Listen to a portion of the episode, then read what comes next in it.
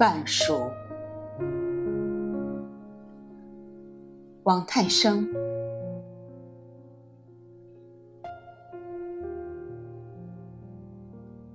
二十四番花信风过去，叶片渐稠，树上已有小青果，细小青色，毛茸茸的，懵懂而羞涩，似有一股初生牛犊的犟劲儿。又有经历几番春风春雨的不服输，这样的状态是半熟。浅夏有好多东西半生半熟，它们介于生与熟之间。小琵琶半熟，一株枇杷树最为美的姿势是树枝一半。在墙头上，果子缀满其间，青青绿绿。虽然是冬天开花，它们也才是半熟。没有谁愿意去咬上一口。只有等到残老枇杷黄，残老了，走向生命的终结，枇杷才熟。麦子半熟。麦子的青芒是旺盛的，只有到了小满节气，麦子才渐渐变黄变熟，大地微黄，麦子才熟。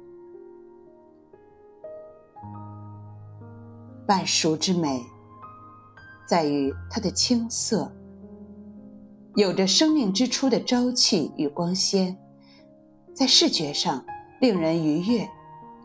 在味觉上生涩，在心理体验过程中，表现出一种迫不及待。那么，一个人在几十年的光阴中，何时半熟？这样的人生四月天，风和日丽的至美时刻，应该在三十至四十岁之间。有人说，半熟是寻找自身生命方向的刹那体悟，亦是人生哲学的阶段性表述。质朴静美的状态，以简单包容复杂，以天真启示世故，留意人生半熟之美。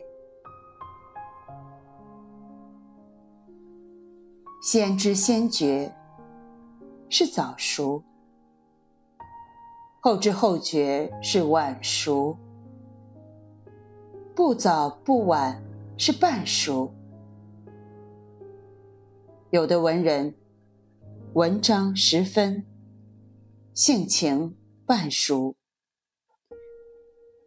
竹林七贤之一的阮籍，酒后动不动就哭。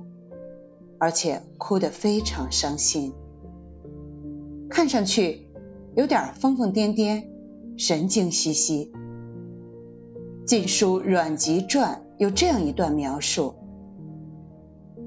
时率意独驾，不由径路，车迹所穷，则痛哭而返。”哭什么呢？哭自己喝醉了，信马由缰，迷了路吗？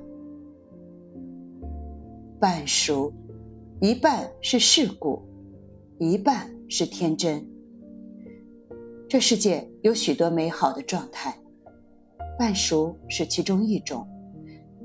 果子将熟未熟，有些生硬，却是酸甜爽脆。其实，对一个人而言，不熟，陷入简单和幼稚。太熟，过于圆滑与世故；半熟，也许刚刚好。